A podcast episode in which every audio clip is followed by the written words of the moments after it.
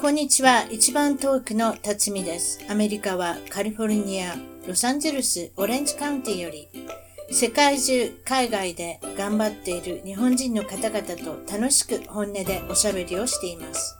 アメリカに来て早いもので28年が経ちました。私の小さな番組を応援してください。ゲストの情報も満載。ホームページ、ウェブサイトは一番トーク .com、一番トーク .com からお楽しみください。それでは、今回の一番トークの、えー海外で頑張る日本人トークのゲストは、えーカナダ最北端ヘイリバーより、ケンタさん。さんに来ていただきました。こんばんは。あこんばんはじゃないですね。こんにちはですね。すいません。こんにちは。はい。こんにちは。ま前回も出ていただきましたね。今回がはい2回目ということで。なんか言葉もつれておりましたけれども、失礼しました。はいなんだけど、最北端のヘイリバーっていうのは、あの、また再確認させていただいて、どこやったかなって、ちょっとええ思ったんですけど、だからアラスカに、あれですね、接してる、本当に一番北の方っていうことですね。そうですね。州的には一番北になります。はい。一番大きな町が、えーで近いというか、えーイエローナイフっていうところですか？イエローナイフです。はい。どこ、そこからヘイリバーからだったらどれぐらいかかるんですか？イエローナイフって大きな町。は、だいたい車で6時間半から7時間くらいです、そんなかかんの、私お隣の町が。ちょっと待って、ちょっと待って、地図で見たら私2時間ぐらいで行けるんかと思った。そんな遠いの？で結構遠くて、あの、飛行機だと、まあ、1時間かからないんですけど、湖の周りをラウンドして回るので、その相当時間かかりますね。その辺ってあれでしょ？そういうなんかちっちゃい自家用機みたいなやつって結構タクシー代わりに使いません？うん、いや、そこまで文あそこま明がで行かないの発達してないです。いや、アラスカ行った時に皆さんタクシー代わりみたいになんかどこか行きませんかみたいな、結構そのタクシーの自家用機みたいな、そのなんか飛行機があったんですよ。いや、どれだけ使ってはるのか知りませんよ。結構よく見たんですよ。ということは、ああ、あそこで街行こうと思ったらこれ乗って行かはる時があるんだなっていうね。イエローナイフにはなんかす水上飛行機がなんかたま、それそれそれそれ飛んでることあります。はい。そうそうそう、はいみ湖からピューティーが。あ、それが水上飛行機か。はい、はい、ええそれであなたの町はなんと人口が3000人しかいないっていう、いわゆる小さなむ村にいらっしゃるということ。村、村です。はい。それで、あの、なんでそんなとこにいるっていうのをちょっと説明してください。どうしてでしょう？まあ、5、6年、5、6年前ぐらいに、うんあの、出会った今の彼と、そうですね。あの、お付き合いさせていただいたときに、彼が、あの、カナダに帰ってしまった後、私は仕事しながらお金貯めて、まあ、彼を追っかけるっていう形で、この街に来たわけですね。で、彼がそこに、あの、そこから来た、そこがふるさとね、ホームタウンだっていうことですよね。そういうことでしょ？あ、もともとは、田舎じゃないの？あイエローナイフの方に人、ええ、仕事の都合でこっちにいるんですけあ、なるど。ほど、仕事のところでね。なるほど。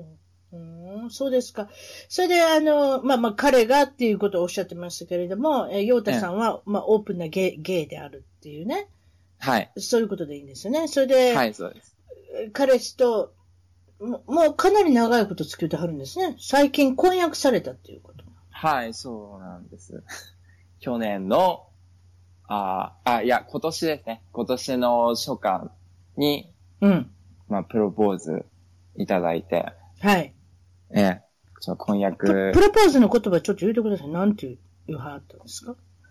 もう、あの、友達と3人で喋ってる時に、あーいや、そろそろ、なんか、パートナーシップや、やっちゃおうかって、もう あの、友達の前でロマンチックムードも、友達の前でロマンチックなムードも何にもなくて、昼間の日本食レストランの、うんあの、寿司食べてる最中に、隣でボソッと言われて、そうなの？いやテレ屋の彼にしては、まあ、上出来ですよね。まあ、よく言ってくれたって感じですけど。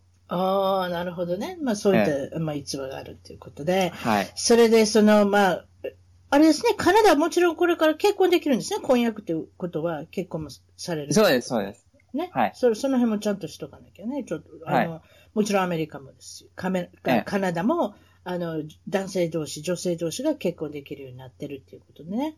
同性婚ができますね。はい。同性婚ができるってことですね。はいえっ、と、それで、えー、先日、日本に、えーええ報告のために、ご両親にとりあえずは婚約のご報告っていうことで帰られたんですね。はい、そうです。あの、今年の9月の初めに日本に二人で一緒に帰って、うん。まあ、うちの両親に初めての顔合わせで、うちのひ引っ張って連れてきました。緊張しましたが、どういう設定にしたんですか？まあ、あの、いわゆるドラマみたいな感じで、なんか、お座敷の地下街の和食レストランのお座敷で、まあ、ちょっと待って、ちょ、ちょ、最ちょ、ちょっと待って、札幌に地下街なんかあるんですか、札幌に地下街あります。いや、受け取っちゃうのに地下を作る。やっぱり地下街っていうのはなんかあれですかね、落ち着くんですかね？日本日本人、こう階段に下に入っていくと、ああ、なんか落ち着くなっていうとこに行く。程よい閉鎖感ありますもんね。うん。あ、程よい閉鎖感。うまいこと言います程ね。うまいことさすがツイッターやってるだけあるわ。そう。地下街の、まあ、料亭、和食の専門店に行かれたはいと。いうことでね。和食の料亭で。で、あの、あな、まあ、ご主人って言うんですか？ご主人って言った方がいいですね。あなたまあ、が、まあ。奥さん、それで、まあ、まあ、将来のご主人になる、あの、まあ、ええちょっと名前言っていいですか？ライアンさんって言うんですね。はい、そうです。ご主人。ライアンさんと会食をしたっていうことで。はい。お父さん、お母さん。はい。どういった話から進めていくの？日本語できるんですよね日本語はできますライアンさん。は。あ、それはいいわ。ほな、あなた、はいいちいち訳さんでいいやん？そうですね。私みたいにね私みたいにやったように。そうで、どういうふうなお話から入っていったんですか？そうですね。最初は、あの、初めて会うので、出会いの経緯から、まあ、どうやって出会ったんだって言われて、まあ、うん。一応、まあ、出会い系であったんですけど、まあ、いちいち驚かれるような話を暴露しつつ、うん。まあ、よくある、あの、ドラマとか映画である、あの、お父、お父様の娘さんを僕にくださいみたいなことは、あの、ちょっと面白いんで教えこい、教えといたんですよ。だからちゃんとやってねって。ちょ、ちょ、ちょっと聞いていい？あの、ええ。驚く話っておっしゃったけど、何で驚いたんですか？まず、出会いが、その、出会い系のアプリ、携帯のアプあ、リで。それ驚く？あ最近もそればっかりやね、でもね。うー。うんん。いや、いや、やっぱりうちの両親、あの、あ世代が違うちょっと年いってるので、はい。確かに世代が違うわ。はいはいはいはい。それで、うんそれをまず驚いて、他はなんか驚いてました？まあ、あれですね。いつから付き合ってたのかって話したらもう5、6年前だって言うと。いや知らなかったわそんなん知らんでって。ええなんやそれって。うん、外国人と付き合ってたのかい、その当時からって。確かにしやな。秘密、秘密にしちゃえら大きいな。そうですね。いや、英語も、いや、高校でもまあ、落第に近いぐらいのやつが。英語って。英語できへんのに。うん、まあでも日本語できはるからね。日本語できはるから、それがまあまあまあ全然違うでしょうね。まあ、はい。うん。で、それでまあ、あの、大事なとこなんですけれども、ええあの、ライアンさんの方の口から、はい。まあ、あなたがお嫁さんなんで、お嫁さんにさせてくださいとか、何かそういった、あの、系統の会話があったわけですか、ちょっと教えてください。そうですね。片言の日本語で、はい。えっと、まあ、お父さん、お母さん、いあー、ようたくん、ようたくんをくださいませんか？って。くださいませんか？いくらで、いくらでか、いくらで買えますか？って、いや、そんなことない。ただで持っていけって。なんて言うたんですかいやもう持ってけ持ってけ、こんなめんどくさいやつって、もう両親はもう、もう、ぽいぽいっとされるんで、持ってけ持ってけって言うたんです持ってけ持ってけって。まあ冗談にしろ、まあそうですか。まあまあ面白いというか、あの、でもちょっと寂しいですよね。なんかちょっと涙ぐまれたとことかないですか？お母さんとかやっぱり。い、や、まあまあまあ、やっぱり、娘？娘なのか 娘が、まあまあ、ね、一段落して、嫁い、嫁いでく、その、もまあらわれてくって、えー、髭生えた、あの、娘さんですけどね。うんいや、親としての荷が降りたん、あれもあるんじゃないですか、やっぱり母は、母親的にも父親的にも。母はまあ、なぐ涙ぐんで、まあ、ポロポロ涙流してましたから。そうでしょうね、うんそ。そんなにお年じゃないですもんね。今から結婚するとおっしゃいましたけど。はい。こないこの間誕生日だっておめでとうございます。この間あありがとうございますね。そ,、はいそれでおいくつになられたんですか？そうですね、金、24歳になりました。まだそうなんですか？昨日で。はい。ねえ。それで、あの、ゲイの、まあ、報告っていうか、カミングアウトされたのが、が、いくつの時でしょ18歳の冬に両親にカミングアウトしました。ということは、一応そこからは、あの、自分はゲイである、あの、ゲイであるっていうことは分かってはんねんね。はい、分かってます。分かってたんですけど、まあ、はい。そんなに詳しい話は両親に今までしたことなかったので、いやもう今回、洗いざらいすべて過去の経歴から何から全部語らせていただいたんですけど、いやまあ、親の寿命を縮めるぐらいびっくりさせちゃったのかもしれませんね。やっぱり、特にだからそういう、あの、お付き合いが、自分の知らないところであったっていうことに、おお父さんお母さんびっくりされたんでしょうね。そうですねはい。うん。まあ確かに、あの、ゲイだということは聞いてるけれども、それ以外のことあんまりね、あの、うんうんうん伝えてなかったっていうことで。まあでも、うまいこと言いきまして。それえで、あの、まあお父さんお母さんも、これで、まあ安心したっていうかね。そうですね。うん。それでその、日本でのゲイ同士の結婚っていうのは今のところ認められてないということでいいんでしょうか？そういうこと？そうですね。同性、結婚っていう形はまだまだ遠い道のりですけど、うんまあ最近、あれですかね、渋、東京の渋谷とか、いろんなところでパートナーシップ制が少しずつ始まりつつあるみたいですけどね。あ、そうなんですか？やっぱり大都市からそういうものが始まっていくわけそうですね。、はい、はい。で、札幌まで来ようと思ったらなかなか時間かかりますね。あ、いや、札幌も 札この間、札幌も来ました。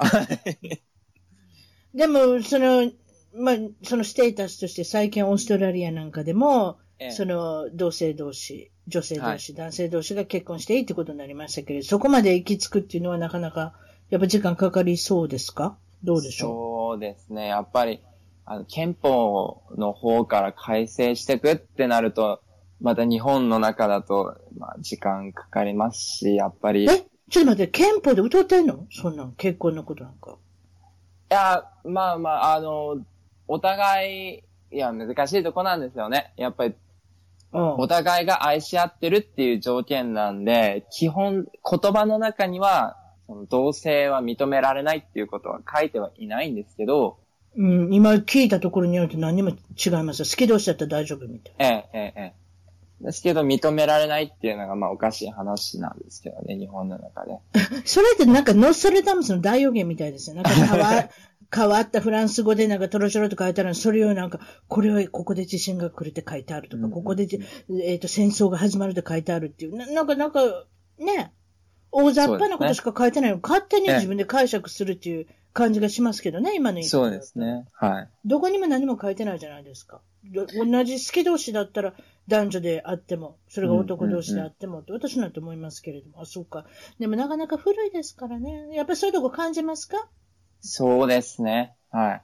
べ、ね、インターネット、いやもう、若い子しかいないツイ、若い子もいるツイッターの中ですら、やっぱり、ちょっと古い考えがまだ根付いてるのかなってぐらい感じますね。やっぱり日本の中だと。うーん。まあ、どこのせ、どこの世界でもね、そういう方いっぱいいらっしゃいますけどね、古い考えの人って。もちろんアメリカでもそうでいろんな人がいますけれども、そういったところでは反対の方もいらっしゃいますし、その自分の宗教のその、うんうんククリスチャンであったり、キリスト教であったら、それは反するんだって言ってる人もいるし、そうじゃないっていう人もいるし、だからそれは個人個人ありますけれども、はい。日本はまだ少し、そういうところ残念ですね。そういった意味では。そうですね。まあ、ちょっと感じたのが最近のまあ15歳、16歳、まあ高校生に上がっていく子たちの、まあ、考え方が、あの、うん。その差別的な考えがほとんどないことに最近、まあ、驚いてるんですけど、まあ、あと2、30年すれば世の中もだいぶ変わるのかなって感じてますよね、最近は。例えばね、その LGBT って言われる、このあのコミュニティ、L はレズビアン、レズビアン。G はゲイ、はい。B はバイセクシャル、はい and、T が、えトランスー、ジェンダーです。トランスジェンダーですね。はい。この B、T を教えてください。T は何ですか？トランスジェンダーっていうのは、自分は間違えて生まれてきたってことですか？性別だから。そうですね。体と、そういうふうに思ってる人ですね。はい。体と心の性別が釣り合わないって思ってる。釣り合わないってことね。それええトランスジェンダーっていうんですね。間違って生まれてきたんだと、私はね。反対の方向に行った方がいいんじゃないかっていう。例えばそういう、まあ、コミュニティがあって、それで、あの、私最近思ったんですけど、例えば、あの、私の近所の高校っていうか、私の子供が行ってる高校の中でも、昨日数字的に聞いたら、何パーセントいるって言ったと思います？うちの子供。あの、2000人ぐらいの高校の中で LGBT の子たちが。やっぱ15%超えてくるんですかね。え ?15? 15? あそれは大きかったわ。あ、本当だ。そう、ごめんなさい。それまで、2000人の間で200人から300人っていうのはちょっと、それは結構多いですね。いや、あ3%って言いました。私3%も大きいと思ったんですよ、実は。あ、違いま本当ですか？ね。いや、3人が6、6、タイ10、3から5%って言ったと思う。確うかん。いや、でもカミングアウトしてない人も含める。あ、そうだそうそう、もっと。多いと。疑わしい、疑わしい人もいっぱいいたら、そんなこと言ったらいっぱいいるし、その迷ってる人とか言いたくない人ね。うんうんうん確かに、でもそれで、その数字はどうでもいいんですよ。私のこの注目したいのは、やっぱりうちの娘なんかも言ってたには、まあ、LGBT と自分がそういうふうに気づいたときに、高校ぐらいになったら、うん自殺にうんうんうん。追いやられてしまう子も多いって聞いたんですけど、うんうんうんうん。日本ではそういうの聞きますか？やっぱりそれぐらいの年の年頃の、あの、ティーンネイジャー、14、5、6、うん。7、8、その辺の子供たちが悩みに悩んでっていうのを聞いたことありますか、自殺に追いやられるみたいな。いや、まず自分自身がそのカミングアウトしたのが18歳、高校3年生の冬だったんですけどね。その時に、あの、まあ、彼氏に振られた後に自暴自棄になって、まあ、うん。両親に言ったんですけど、やっぱりその多感な時期に、その自分がゲイであって、両親が、まあ、世継ぎ、後継ぎ、まあ自分、子供を望んでるっていうプレッシャーが大きいと、やっぱり自分を自己否定しちゃうから、うーん。すごい悩みましたし、いや、生まれてこなきゃよかったのかなって思う時もありましたし。まあ、そのええ自分がゲイだって気づき始めて、実際にゲイのあのコミュニティを広げていったのは13歳の時っておっしゃいました ?12 歳。そう、いや、13歳ですね。なんかそいわゆるれぐらいで、すね。いわゆる初体験が。うん。だからいわゆるその5年間ぐらいは隠れていろんなことをされてたっていうことですもんね。そうですね。はい。うん。やっぱりそういう多感な時期にそういうことっていうのは、あの、罪の意識もね、うんうんうんあの、高いだろうし。ええうん。だからそういったところがやっぱりこっちでも、その今言ったようにその結婚とか認めてられてますけれどもね、そこまで行って自分が落ち着くまでに、いろんなやはりその葛藤があると。それでいて、うんうんうん残念なことに自殺に追いやるこケースもいっぱいこっちではあるっていう、ちょっとそれをちょっとあの紹介した、あの余談ですけれども、ちょっと言いたかったんですね。ええええはい。うん。それでご主人の話に戻りましょう。それではいご主人は、ご主人はっていうことライオンさんはご主人。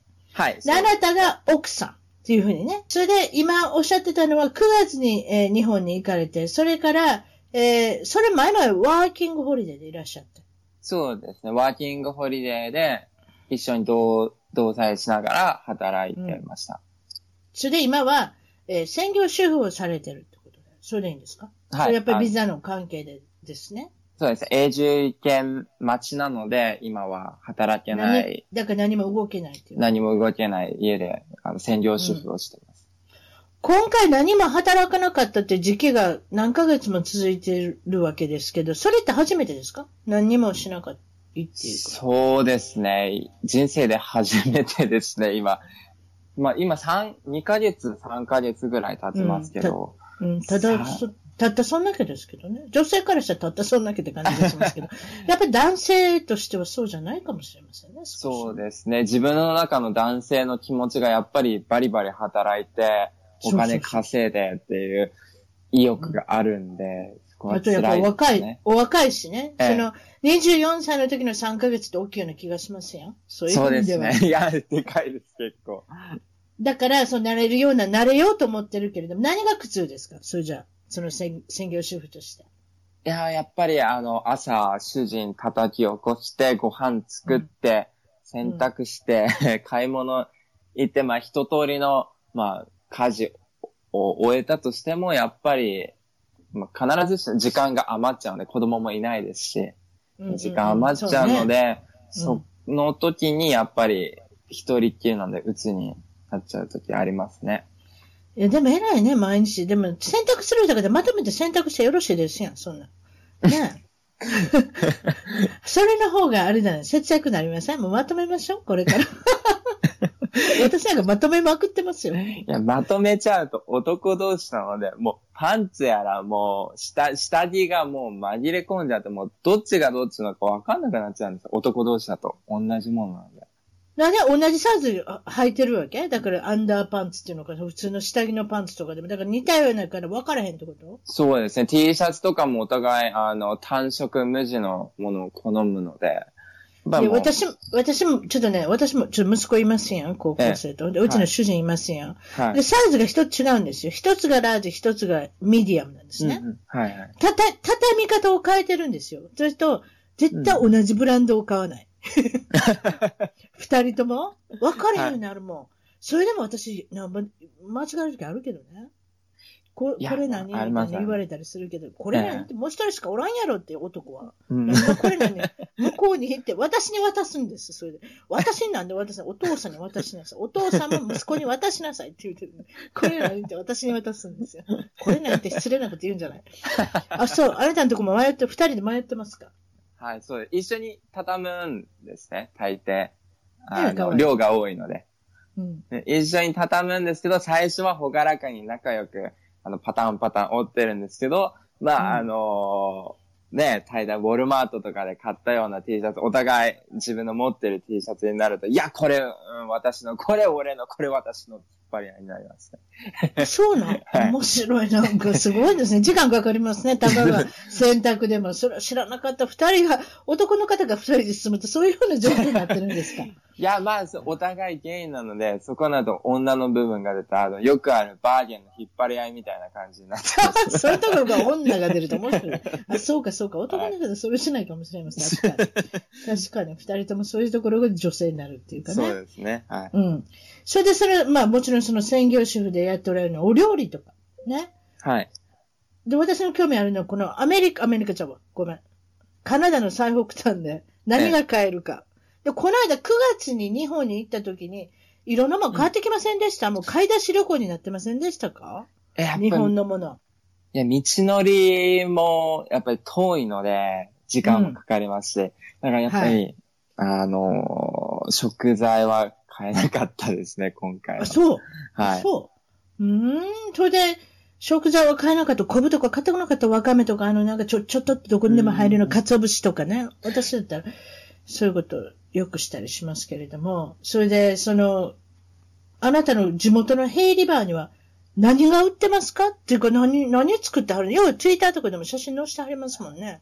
そうですね。あのーうん、まあ、一応、職業はシェフだったんで、試行錯誤いろいろやったりはしてるんですけど、やっぱり日本食は大抵作れないですね。頑張らないと相当。っていうことは醤油ぐらいしか売ってないってことですか？お米はない？そうですね。いや、お米はありますよ。よくあの、タイ米とか。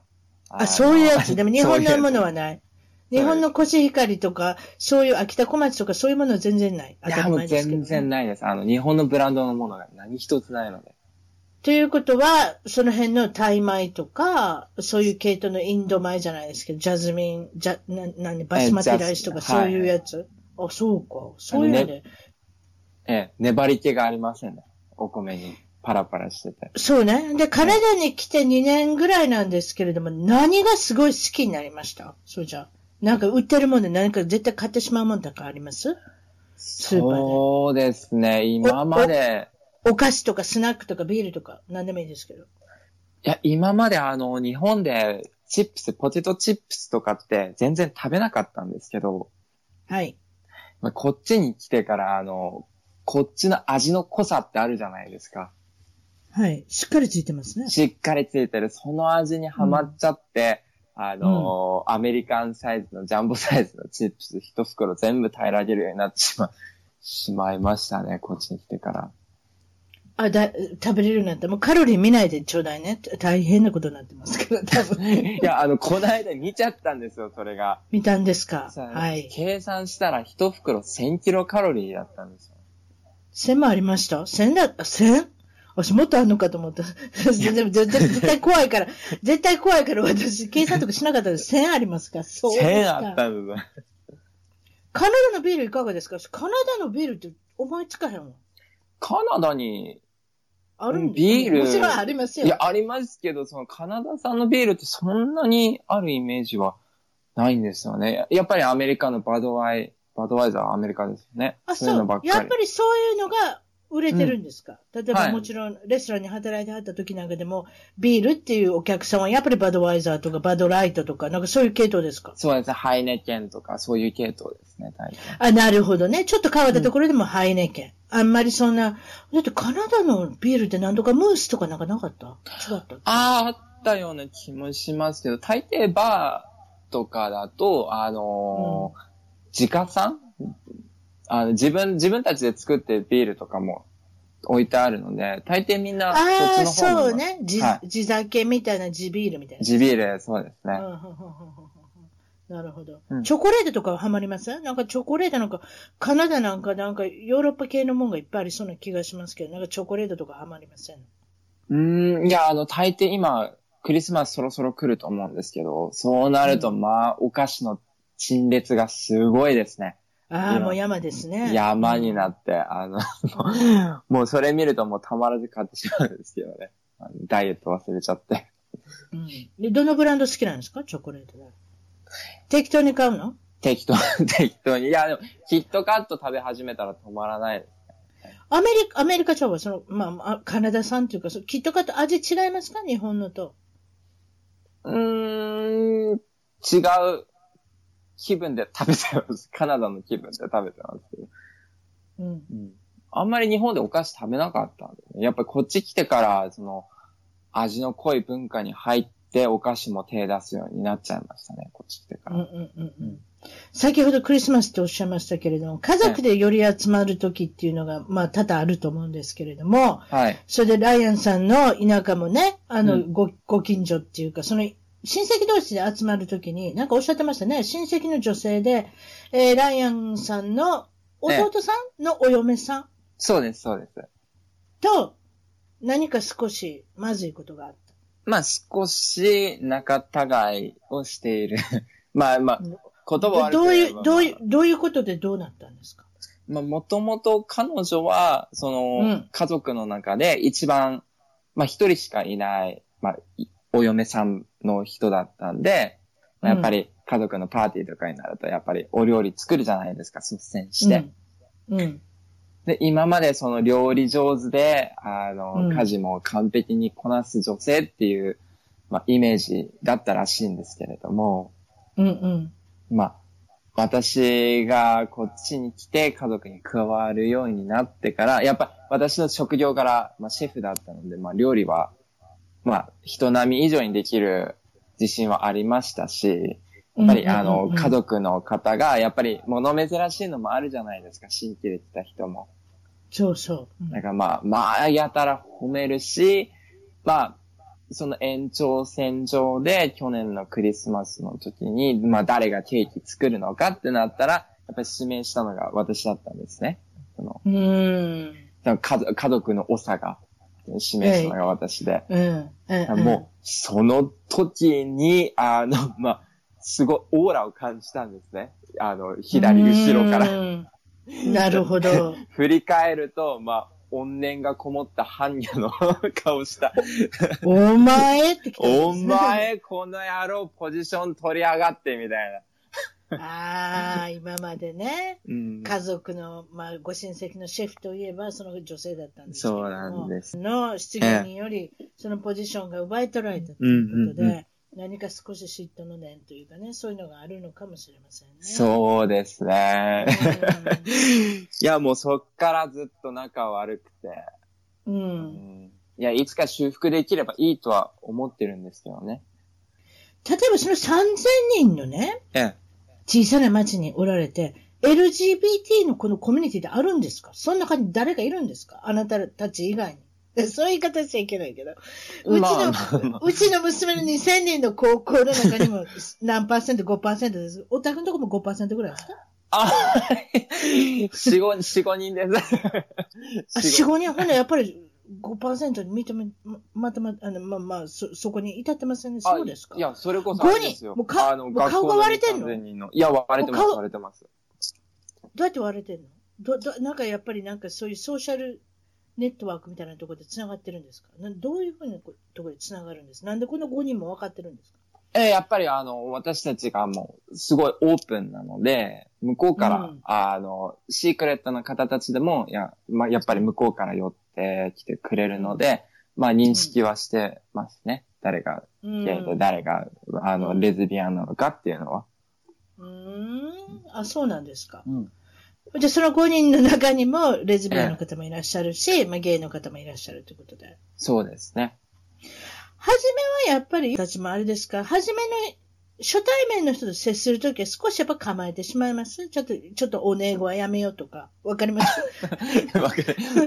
なんとなしにこう、あの、ニュートラルでいようかなみたいな、そういう務めるっていうか演じるってこともないんですか？私は特に、もう、あの、初っ端からもう、オーマイガーってもう女性の、よくあるあ、それ言ですうたらわかるで、あ、そんな言うてんの。まあ、かもう丸分かりです。はい。うんうん。オーマイガートって言葉ようわかるわ。あともう積極的に、あの、ファビュラスとか、あの、もう、うん そういう言葉チョイスしちゃうので、多分、十中八九わかるんじゃないですか？もう自分から言わなくても。せやな。女性しか使わん言葉っていうのが英語でもあるもんね。やあっぱり。りますねおしゃべりして。特にその、うん、あのーそっち系の人っていうか、ででも、でもそれを構える、例えば私の主人は、よくなんとかパーティーとかあるんですよ。クリスマスパーティーとか、例えば会社の慰安旅行まで行かなきゃいけないパートナーが、私も行きますけれども、ええ。ゲイゲイの方たちは自分のパートナーを連れてくるんですよ。はいはいはい。でも初対面とかだったら、ちょっとやっぱりちょっとな、ななんていうのかな、あんまり、あの、やっぱりちょっとフォーマルな感じ、ちょっとなんかビジネス的な？感。じでやってはりますよね。でもこれがお酒入ると？夕食でお酒入るとデタラメになるんですよ。やだーの世界になるんですよ。Oh my なり god! ます I know, right? で OK、わかったっちゅうねん。だからそこでバレるんですよ。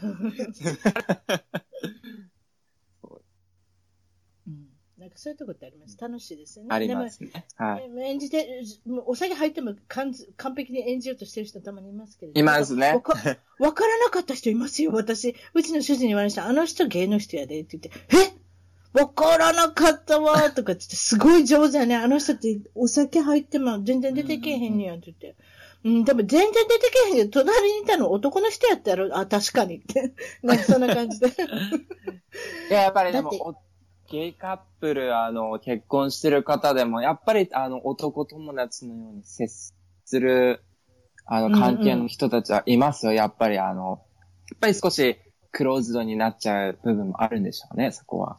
あ、なるほどね。やっぱそういう、うんやっぱり、あの、まあ、十人十色というかね、そういったとこあるのかもしれませんね。うん、そうですね。いや、うちの場合は、まあ、もう明らかに私が奥さん、もう彼が旦那っていうポジションがもうまるっきりわかるような、あの、会話繰り広げてるんで、あ れですけど、う大抵、うん。まあ、ゲイの、まあ、カップルたちは、もう男友達のように振る舞って、まあ、どっちが奥さん、どっちが、あの、旦那さんかっていうのは全然、まあ、私たちでもわからないっていう時はたまにありますね。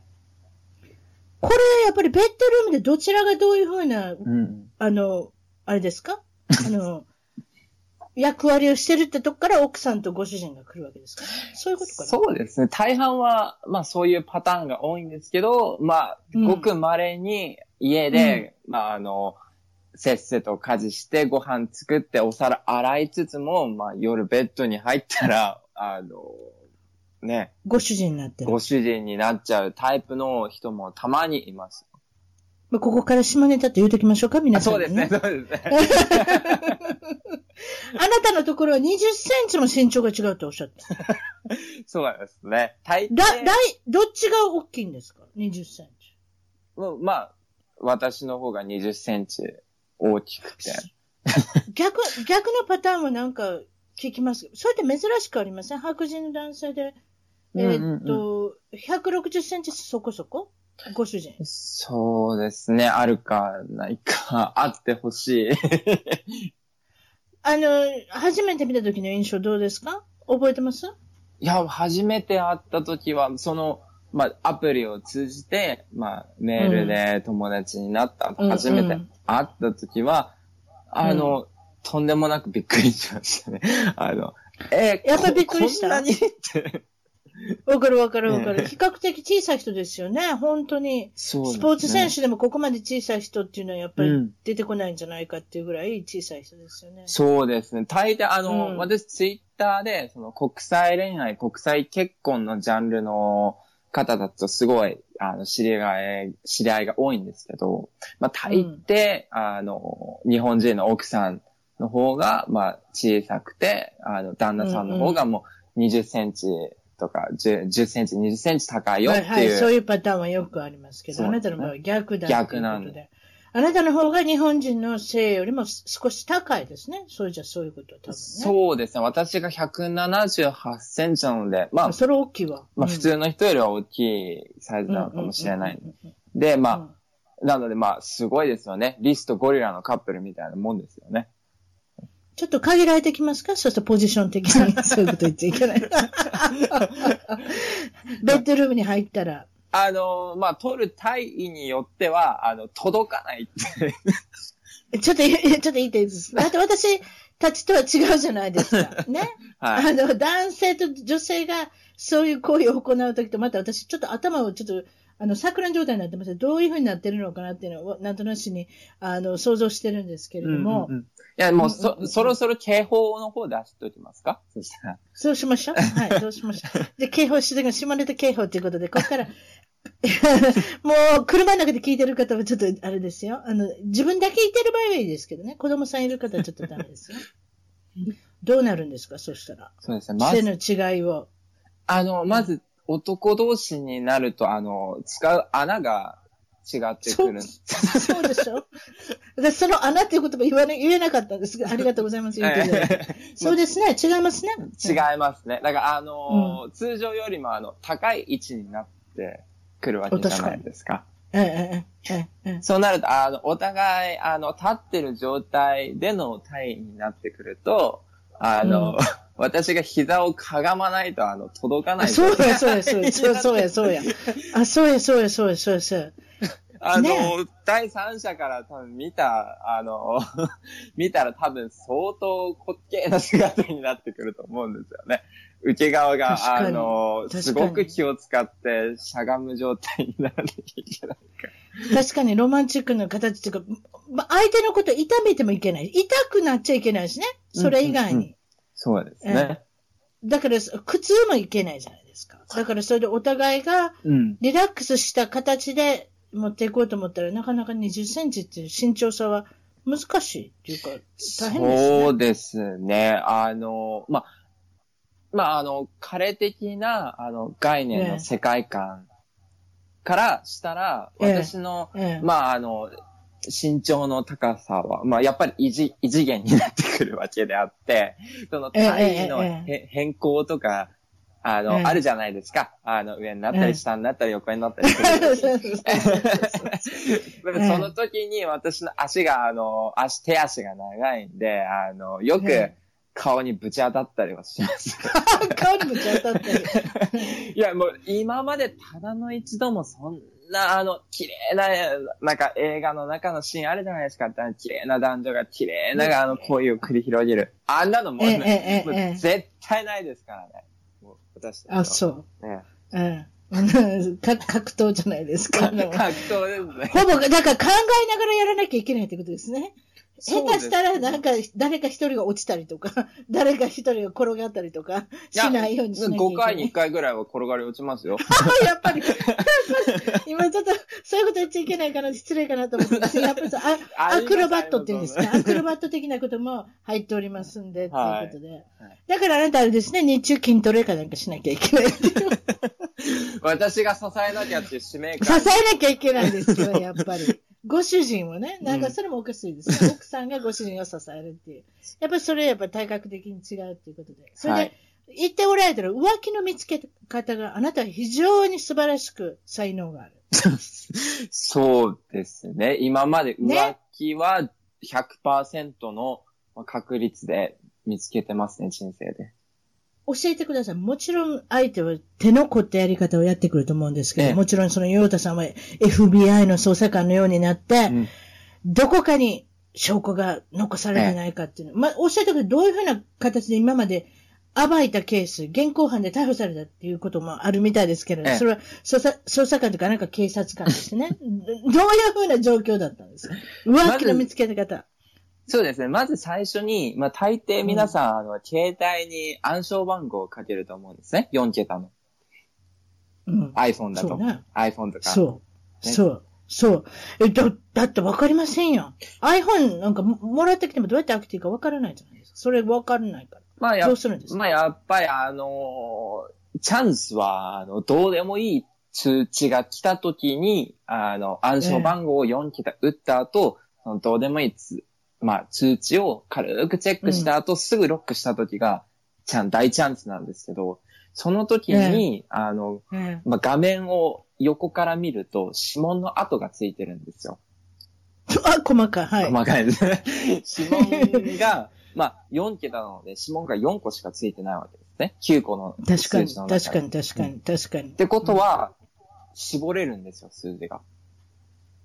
ああ、すごいな。それと同時に、普段から、その、親指の関節の動きを見て、どこの場所を押してるのかってなってくると、もう大抵、まあ3分以内には当てられますよね。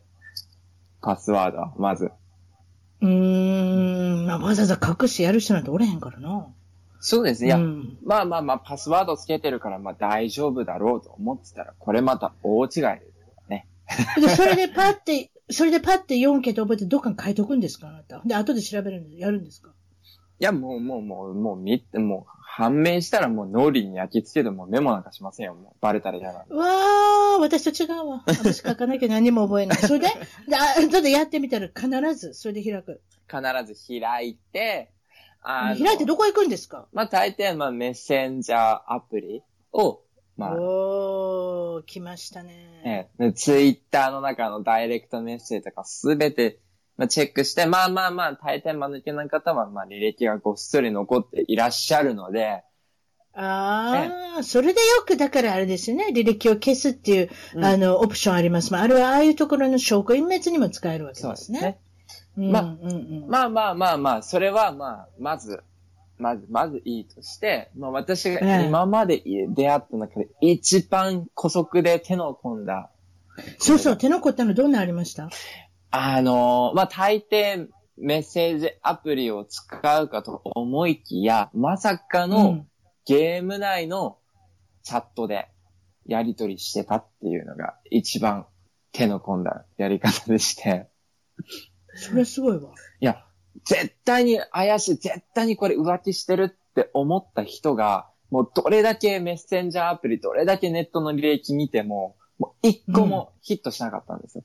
だから、ここまで、あのークリーンだと逆に怪しい。全部のアプリ洗いざらいしてやると思って。うんうんうんうんうん。例えばゲームをやりながらその相手とおしゃべりできるチャットがありますよね。はいはい。で、そのことを言うてはるんですよね。そうです、そうです。あの、ゲーム内の、まあ、あの、個人を指定して、あの、はいはいはいはい。二人と、二人だけでチャットをやり取りうできるっていうわ。ーあなた本当 FBI 並みですね、これはね。そこ、そこまで手を伸ばしたら、それでやったと思ったことがあるんですか？そういうの何か書いてあったことがあるんですか？いや、まさデートの、デートの、その、感想とか、なんかそういったことそうが書いてあったそうそう。いや、まさか、まあ、アプリの中まで潜入されるとは思ってなかったんでしょうね。もう履歴。誰も思えへんって。誰も思わない。誰も思いません。いいですか全部残ってました。あの、浮気の初めの出会いから、あーまあ、デートの感想やら、まあ、お泊まりしたであろう、まあ、なんて言うんでしょうね。男性器の感想やら、全部ごっそり。ああ、なるほど、うそういうふうなことも書いてあったんですか。で、ラッキーなことに、あの、次のデートの約束も、まあ、見事に記されていたので、まあ、何時、どこで、まあ、どんな感じで会おうかっていう予定が、まあ、あったので、まあ、全部どう、したん？全部私の携帯に取って、当日、まあ、うん。その、その日はまあ、携帯をそっと閉じて元あった場所に戻しましたよ。まあ、その時点ではうんうん追求し、し絶対しないようにして。うん。で、その後、約束の場所に私が偶然を装って、ポッと現れて、すごっ。ほんで？それで、いや、まあ、何してるのこんな場所で？って言って。いや、別に何もって。え、いや、偶然だからちょっとご飯行こうよって言って。いや、ちょっと忙しいから、なんか、あれだよ明日またちょっと仕切り直してご飯行こうとかって、なんか、もう、とにかく帰らせたい感じが、まあ、まあ、強い感じだったんで。うん。うん。で、まあまあまあ、そういう押し問答をやれやってたら、まあ時間になって、その浮気相手が来たんですよ。で、うん三人でいる状況になって、え、あれ、この人誰？って言って。そしたらなんかもうお互いちょっと顔見て気まずい感じになってるんで、だから私の方から、あ会社でなんか最近仲良くしてご飯もよく行くって言ってた人って私からちょっと先導してあげたんですね。言葉。うんだうん、そうそうそうそうそうって、そう、そうなのって二人もなんか、ドギマギしながら、そうなのとかって、じゃああれだよって、あの、せっかくだから紹介してほしいし、三人でちょっと居酒屋でも行こうって、で、いいでしょって感じで、もう、向こうも罪悪感あるから、もう断れないんでしょうね。やっぱり。はあ、はあ、はだからまあ、一緒に居酒屋の個室に行くわけですよ。もう個室に入っちゃえばもう私の勝ちですよね。もう絶あ。対この二人もう精神的にボッコボコにしてやろうと思ったんで、うん。ほんで、どうするんですか？でまず二人を、まあ、入り口から遠い上座の方へやって、どうぞって座らせて、私もまあ入り口の方、ち一番近いところにす座って、うんで、まあ、あれです何？それは危険感じたら出口に近い方に座りたかったとか、そういうことね。いや、私の危険じゃなくても、彼らが危険を察して、あの、に、逃げるときにもう、もう、あもう張り倒してやろうって考えてたんで。あ。ああ、あなたを、あそうか、あなたを通して、いや越えて帰らなあかんからね。あそうですなたが関所ですね。もう足一いわゆる本二本関所ってやつも取れようが絶対逃がさねえと思って。あ、なるほど。だから向こうに神座にやったのか。あ、ええよかったよかった。で？それでどうなったで、まあまあまあ、あの、お酒を頼んで届いて、店員さんがうん。扉を閉めた途端に、まあ私が、うんあの、ちょっとどういうこと？みたいな。うんで聞いて、いやいやいや、これはあの会社の友達で、あ分かってるじゃんって言ったら、まあ、そのお酒を、まず彼氏に、あの、ぶちかけて頭から、やることやらんな。やることやって、そうやん。ええどう言うたんですか？いや、あの、まあ、淡々と私の携帯で撮ったそのメッセージを、まあ、一つ一つ見せて。うん。で、もう、もう、もう、グーの音も出なかったんでしょう。あの、まあ、自白っていうか、まあ、認めて、まあまあ、よくある。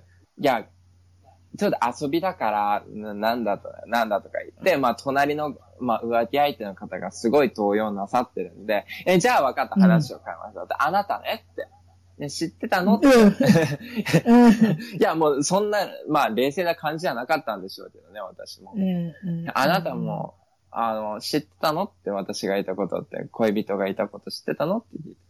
そしたら、いや、知らなかったって、いや、もう騙されてたのって言ってたから、うん。あの、最初店員さんが配っ、あの、持ってきてくれたお水、もう、かもう、浮気相手の方にもぶっかけて、いや、もうお前よ。やる、やるだけのことやってますね。もう見つけるものもいたらみんなぶっかいや、けるっていうもう、もねう。水分あったら全部ぶっかけていこう、行くスタイル。現行、現行犯逮捕から自白までに至ったっていう。でも、水ぶっかけて、お前の年で知らなかったは罪だからって。もう絶対許さないから、お前のことって。うん。うん。うん。まあ、すごいですね。で、まあ、しかし、偶然っていうのは、ないってこと分かったでしょうね、相手。だって、うん偶然にそこにいるわけないじゃないですか。まあ、わざわねざ。皆さもん、皆さんも人生の経験であると思いますけど、偶然っていうのは絶対ないですよ。うんそういうと、そういうふうなこと考えると。あら、偶然って絶対違う。絶対もう、あの、計画性でしてますからね。偶然は。ああ、そうか。まあ、ライアンさん今、びあれ、ビビってたね。隣。まあ、隣にいないかもしれれない、ライアンさん。うちのは別に田舎もんですから大丈夫ですから、うんそこまで凝った人がいる。で、それでおっしゃってたのは、よく言いますやん。その、ユニフォームを着てる人に、この間打ち合わせでちょっと盛り上がったんです。ユニフォームを、あの、着てる人にすごく憧れたりとか、こう、ファンタジーっていうんですか、そういうセクシャルファンタジーをえ描くっていうのはみんな何かあると思うんですけれども、あの、経験があるんですね。そうあの、ですね。そのユニフォームの方とそういうことになったっていう、うんどういうお相手だったんですか？まあ、私が、まあ、過去に付き合ってた男性で、まあ、某、ええ。あの、トラック運送会社の方だったんですけど、まあ、あええの、夕方に会って、まあ、夜その行為に至るときに、まあ、車でその人の会社に行って、その、同じ、同じ日に出会って同じ日にそういうことになったってことですね。今おっしゃって。あはい。はい。それ？でで、あの、彼がその会社のユニフォームを着て、ええ。トラックの荷台の中でやりました。あ、そう。ええそれはそれでやっぱり。でも、あれね、ユニフォーム着ててほしいわね。そういう場合はね。そうですね。ゲイはやっぱりユニフォームが好きな人多いので、それでユニフォームの話で盛り上がったのは、実は日本だと、佐川急便、佐川急便と、宅急便があれば、どちらが持てるか。まあ断然、やっぱり佐川急便ですよね。絶対、絶対。私はそれ言われて、ググったんですよ。だから、その時、覚えてます？私ググりましたよ。はい佐川急便って入れて、うん。イメージのとこクリックしたら、何かしら LGBT にね、あの、もう中に入ってはるような、そのコミュニティのメンバーのような人がいっぱい出てきたんですよ。多分大方 Google 画像検索で佐川。急便って調べたら多分80%がね、そう。コスプレです、ね。だから、た、単、そう、単なうる、んその運送屋の兄ちゃんが出てこなかったんですよ、写真で。どっちかっていうと、それ、それ系統。だから、あの、コスプレとおっしゃいますけれども、それで、青と白の、あれなのね。うんあの、縞模様。しましまのですね、ポロシャツっていうか。ね。うんあれがなんかすごく、あの、まあ、女性にももちろん人気あるんだと思いますけれども、うんゲイの人にも人気あるってこと。それで、アメリカのことをお話ししたら、アメリカは、えっ、と、カナダは知りませんよ。フェデックスっていうのがあるんですよ。そうですねフェデックスは、ままあ、あの、世界的にも有名ですけれども、その有名な UPS っていうのは、この二大会社があるんですね。うんうんうんでも、ダントツで UPS なんですよ。この茶色に、この黄色っていうのかな、金色かなんかの刺繍の入った、うんうんあのーまあ、あれですよね、ユニフォームそれで、長い、夏場だったら、だからその、半パンが、皆さん、はいはいはいはい。ググってくるみたいなんですよ。その、茶色い半パンに、茶色いこのポロシャツかな、ちょっとわかりません、制服を着てる上のトップとか、その様相が非常に皆さん、そうなんです。いや、あれですよ。私も調べたんですよ。画像検索で、その UPS の。い UPS 見ました？はい見まどうでした？や、そ正直そそりました。あやっぱり、はいやっぱりそういうことですか？しょそういや、セクシーですよね、あれはま私、あれカレンダー作って売れると思うわ。あそこの会社。そうですよねそういう風にして儲けましょうよ。UPS も。あ。一種のグラビアですよね、そうなったら。そう、1月から12月まで、毎年違う人選ぶんですよ。それもみんな半パンで。いや、12枚もね、その生写真みたいのがあったら、まあ、儲けもんですよ、もうこっちも。え、こっちって、あの、ありますやん。大学とかのカレンダーとか。1そうですね。月の、あの、そうそう、みんな結構買うみたいですよ。あれも大うん学生の1月から12月。で、UPS もやればいい。そしたらゲ、ゲイの人も買うし、女性の人も買うし、すごいですよ。またなんか新たなあのビジネス始めるべきだと私は思い思ったんですけれどもい。や、きっと、多分、あのー佐川もそうなんですけど、佐川そう、佐川もそうなんですけどあのーまあ、かい、その本社が、あの、ご、合法っていうか、あのーな、なんて言うんでしょう。本社がプロデュースして出してるわけではないのに、勝手に、あの、好きな人が自分で作って、まあ、ネットであの、配布してるっていうのはありますよね。やっぱり1月から12月まで。盗うん盗撮したであろう、なんかあの、ホットな男男性の佐川急便を1月から12月まで集めたやつが、うんまあ、出回ったりしてますよ。需要はありますね。UPS でも。そうですか。ちょっとその間、この間起こったことの中で、これちょっと全然、あの、下ネタと違うんですけれども、ぼや火事の話があったじゃないですか。あなたびっくりしたんでしょ？その話してください。いやもうちょっと下ネタ置いといて、また、あれ、お子さん、お子さんと聞けるっていう、そんなことなんですけど。どうぞ、あの、教えてくださいね。ご近所、火事ぼやえ。それ珍しいですねそう。ですね。ついこの間、先週の話なんですけど、まあ、うん私が、まあ、夜の11時かな ?11 時ぐらいに、うんまあ、リラックスしてたら、まあ、なんかちょっと焦げ臭い匂いがしてたんですね。で、うん。まあ、1、30分、1時間ぐらい、まあ、経った後に、まあ、下の階の、まアパートであ、アすね。パート、アパートメント。アパートメンはい。トから、下の階のところから、あの、まあ、うん報知器の音、ピーピーピーピー警告音聞こえてたんで、あ、もう、ええこれはなんか、もう一大事だと思って。もう、警報が鳴り始めてからもう10分、15分そのままだったんで、あ、もしかしたらこれ、煙の中でね、煙吸って倒れてたらもう何もできないから、うん。やばいなと思って、下の階行って、あの、女性がまあノックしてたんですね、もう最初から。うん。でも、うん受け答えがないんだって言ってたから、まあ私、大家に電話して、ちょっと鍵開けてもらえない？って、ちょっと来て、早く来てって言って。うん。しても、あの、大家の旦那さんと一緒に鍵開けて、まあ乗り込んでいったら、その、まあ、鍋の中に食材入れて、火、つけっぱだったんですよ、マックスで。うん。うん。うん。うん。うん。うん。で、もう、ボンボン鍋燃えてて、ね、あの、つけっぱなしで、しで鍋燃えてて、その周りのものも燃え始めうん。キッチンペーパーとかなんか、オイル入ったなんか缶とかもいろんなものプラスあ、チックやばいやばいやばいやばい。燃えてて、もう二人であの、燃えてる鍋掴んで、外にぶん投げて、もう下寝行きなんで。いや、でもよう開けましたね、ドア。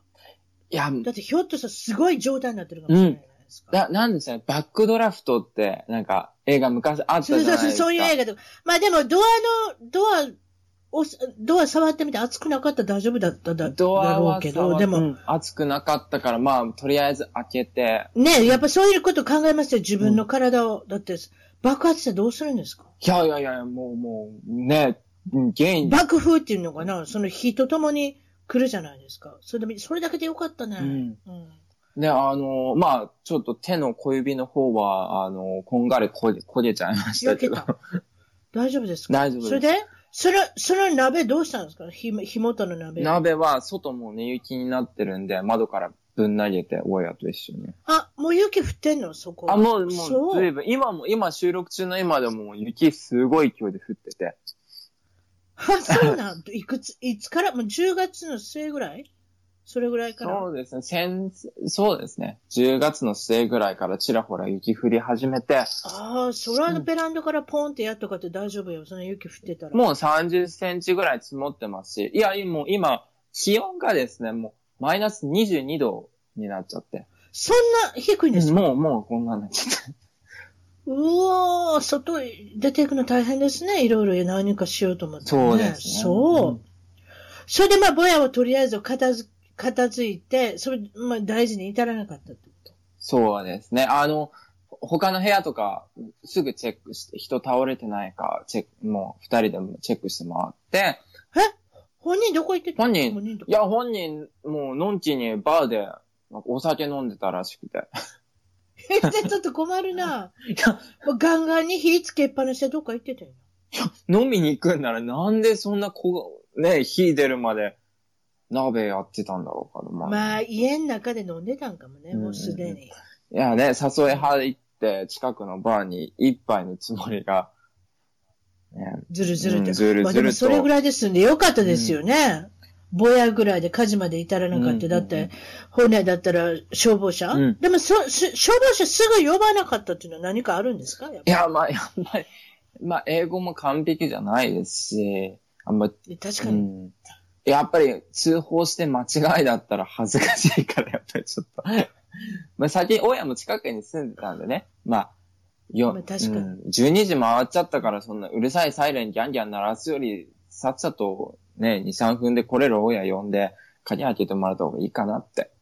感じで。ああ、まあでも、それだけですんで、よかったですよ。ほんね。わ、わからないですけれども、私だったら、やっぱり自分のこと考えて、これ自分でドア開けてなんかなってたら怖いから、私だったら110番ですね。うん110番っていうのかな。そあ、カナダは何番なんですか？ここだったら911、911。多分こ、カナダは何番に多分こっちょっと私聞いとくわ。カナダでそういう時が出るかもしれないから。な、何番？カナダも多分同じだと思うんですよね。?911?911? 911。911. あ、そう。うんカナダ911エマージェンシーで、あのー救急車呼べ、救急車消防車を呼べますね。あの、わ私、日本にいる時って火事っていっぱいあったと思うね、もう少し。消防車がうーって出かけるその、うんうんうんサイレンの音ってよく聞いてんけど、うんうんうんカリフォルニアに来てから本当にないね。だから私、消防車の、消防署のおじちゃんたち何してんのかなと思うんですよ。暇や、暇やろうなと思うんですよ。まずだ、タバコとかうんうんうん吸う人あんまいないから、寝タバコがないじゃないですか。日本って寝タバコじゃなかったでしたっけ？一番の原因。そうですね。そう、確かそうです。なんかそうなんでしょ、だからそれもないから、やっぱり火事が少ないんかなって。あと山火事とかありますけど、その、家屋が燃えてるのって私ね、んうんうんほんと数回しか見たことないんですあ、よ。本当ですか？いや、やっうん。ぱり人間、火事に遭う確率っていうのは相当低いらしいですかぱり人生の中あ、で。そうなん、やっぱり。ほら、あなたもうその中の一つ、あれですよ。もう経験しましたよ一。つ経験してますし、日本にいた頃でも両親が、あの、タバコの火の消し忘れで、ぼや騒ぎは。あ、やっぱり。あ、ぼや騒ぼぎあった。や騒ぎありました。うんほんと2回目ですよ。私なんか0回ですよ。火事呼ぶんでしょうかね、私。